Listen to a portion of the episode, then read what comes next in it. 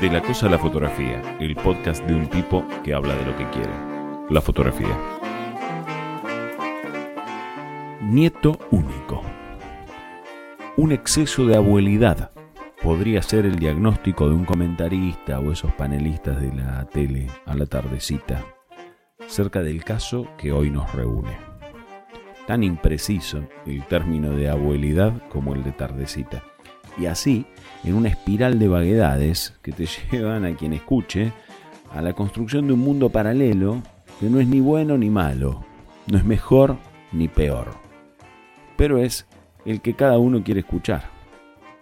Vamos al grano. Las imprecisiones son un camino de escape para quienes se embolan con la realidad, para ese gran público al que la percepción no le alcanza, un enorme cúmulo de la población que prefiere las interpretaciones exóticas, rimbombantes o simplemente curiosas para casi todo lo que acontece.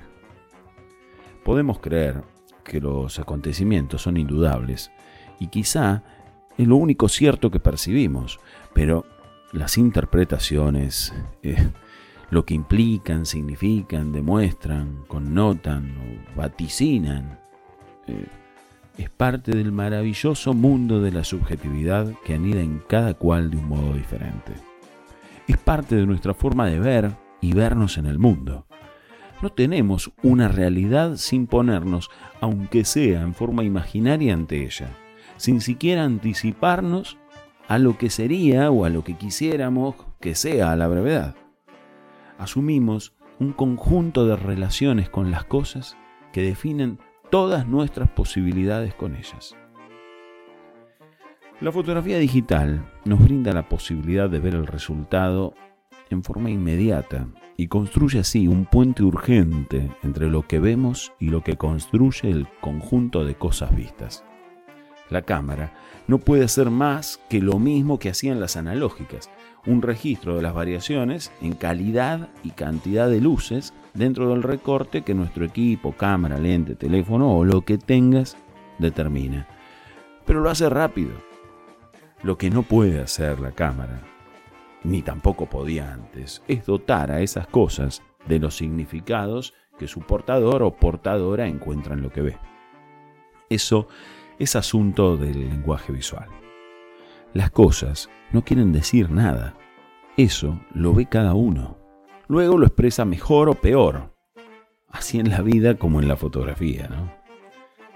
Para poder expresarse y conseguir lo que se pretenda en fotografía, no hace falta saber muchas palabras ni oraciones mágicas que curen males de ojo. La cosa está en el lenguaje y el gran público ni lo sospecha o no lo quiere ver. De pibe, adolescente, imaginaba o quería creer que las chicas no me daban bola porque todos mis amigos, menos yo, sabían qué era lo que había que decirles y en qué momento para que las necesidades hormonales se encaminen hacia alguna solución placentera. Toda oportunidad era estropeada diciendo palabras tales como, qué sé yo, cosmogonía, poleluar, estreptocarbocaftiazol alguna que otra pelotudez que mi voz balbuceante pudiera sostener. El tiempo, que nunca me fue tan tirano, generaba en mí una cantidad de situaciones horribles que no viene al caso de escribir, salvo, salvo que les interese mucho y me lo pidan en forma masiva. Hasta que a partir de un momento, esos pasajes comenzaron a hacerse menos terribles y no con demasiada holgura. Puedo sentir que el problema se fue disipando lentamente hasta el día de hoy, o ayer, inclusive. Tal vez sea que había llegado la fotografía a mí antes que la solución a mis antiguos problemas de relación. Quizá con ella aprendía que no es la cosa, sino la cosa en su función o la cosa en funcionamiento lo que estamos buscando continuamente.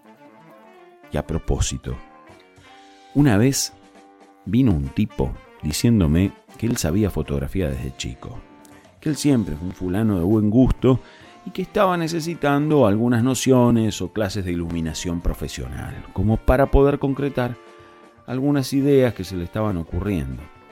Quería saber qué equipos o, o luces, dijo, se tenía que comprar para hacer fotos con la cámara que se había traído de su viaje de vacaciones.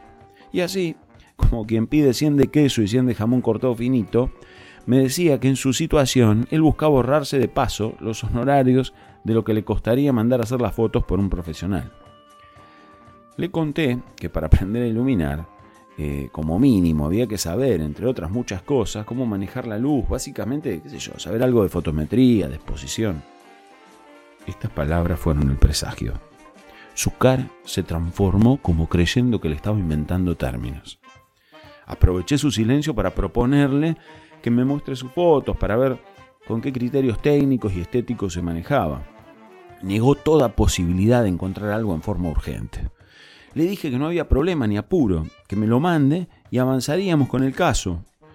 Me propuso tomar clases individuales, que no le importaba tener que pagar más, pero era como para ir empezando pronto. Supuse que podría ser otro caso de nieto único. Y en algún punto eso me cambió de lugar.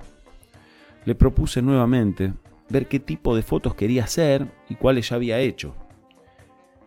Hizo una pausa y a modo de confesión me dijo nuevamente su nombre, pero esta vez agregó su apellido. Ante mi expresión de sorpresa, me aclaró que él era el hermano de un reconocido fotógrafo publicitario de la ciudad. Mi hipótesis del ego desmedido por ser nieto único se desmoronaba a pedazos. Y me remató con pero yo soy muy perfeccionista.